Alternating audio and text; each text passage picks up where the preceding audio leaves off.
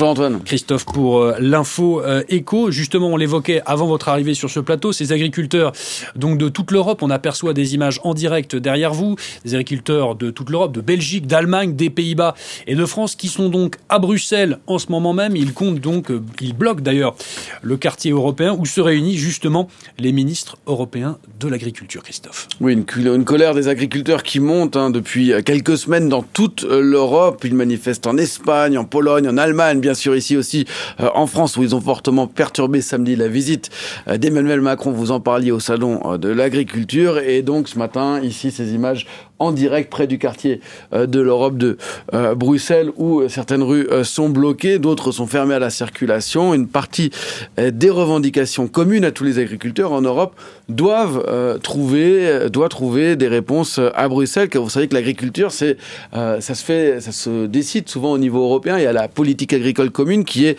de très loin le premier budget de l'Union européenne avec cette PAC qui représente 33%, donc un tiers des dépenses de l'Union européenne. 264 milliards d'euros au total de budget sur la période 2023-2027, qui fait euh, un peu plus de 50 milliards d'euros euh, par an à répartir entre les 27 membres de l'Union européenne. Pour la France, hein, c'est 45 euh, milliards d'euros sur cette totalité, sur ces 5 ans, mm. donc environ 9 milliards d'euros par an. Et les ministres européens, vous l'évoquiez à l'instant, Christophe, qui doivent donner un, un, peu de gage, il faut bien le dire, aux agriculteurs. Hein.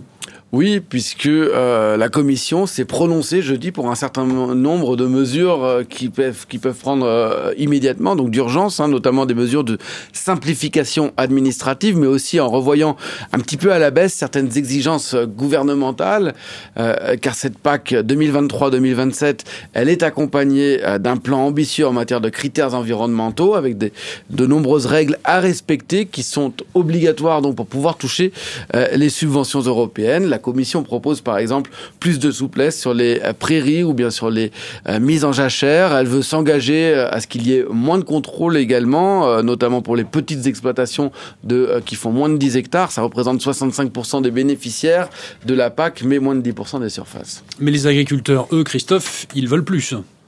Oui, ils veulent euh, euh, plus, ils veulent notamment que l'Europe s'engage encore davantage à protéger ses agriculteurs dans les, accords de libre-échange. Ils, rejettent par exemple euh, le Mercosur, demandent la, la, suspension totale des négociations sur le Mercosur, un accord avec l'Amérique latine auquel s'oppose d'ailleurs la France.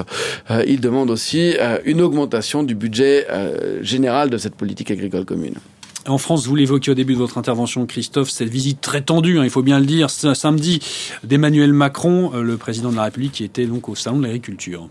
L'ouverture du salon a même été retardée de plus de 4 heures, mais Emmanuel Macron est tout de même parvenu à organiser euh, un débat avec les agriculteurs. Il a fait les agriculteurs et il a fait un certain nombre euh, d'annonces. D'abord un plan euh, national de trésorerie. À ce titre, les ministres de l'agriculture et de l'économie français réunissent aujourd'hui les principales banques. Il faut savoir qu'avec notamment la guerre en Ukraine, mais aussi l'inflation qui en a résulté, les factures d'énergie, de, euh, de carburant, les engrais ont, beaucoup augmenté, des prêts euh, aussi auxquels euh, ont souscrit les agriculteurs, notamment pendant la période Covid-19, doivent être remboursés. Donc beaucoup de dépenses ont soudainement augmenté pour ces agriculteurs et donc beaucoup d'exploitations se retrouvent aujourd'hui prises à la gorge. Donc l'idée d'abord c'est de trouver, de faire un recensement national de qui a besoin de quoi et de, de, de, faire entrer les banques dans, dans, dans ce jeu pour essayer de trouver des solutions, rééchelonner par exemple des crédits.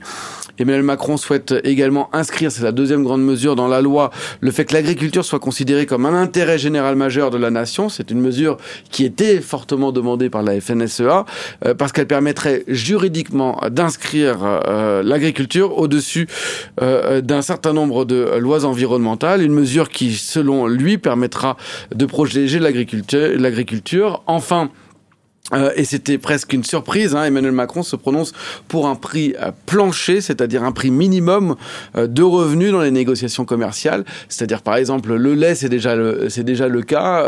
le lait va être vendu à un prix minimum, et, d'autres et toutes, toutes les filières, ce sera la même chose. Ça s'était demandé par une partie des des, des, syndicats agricoles, mais pas tous. Le FNSEA qui regrette que le, les produits agricoles européens ne soient pas compétitifs. Et donc donc ça, ça pourrait également être euh, discuté au niveau européen par les ministres de l'Agriculture aujourd'hui pour qu'il y ait un prix plancher au niveau euh, européen.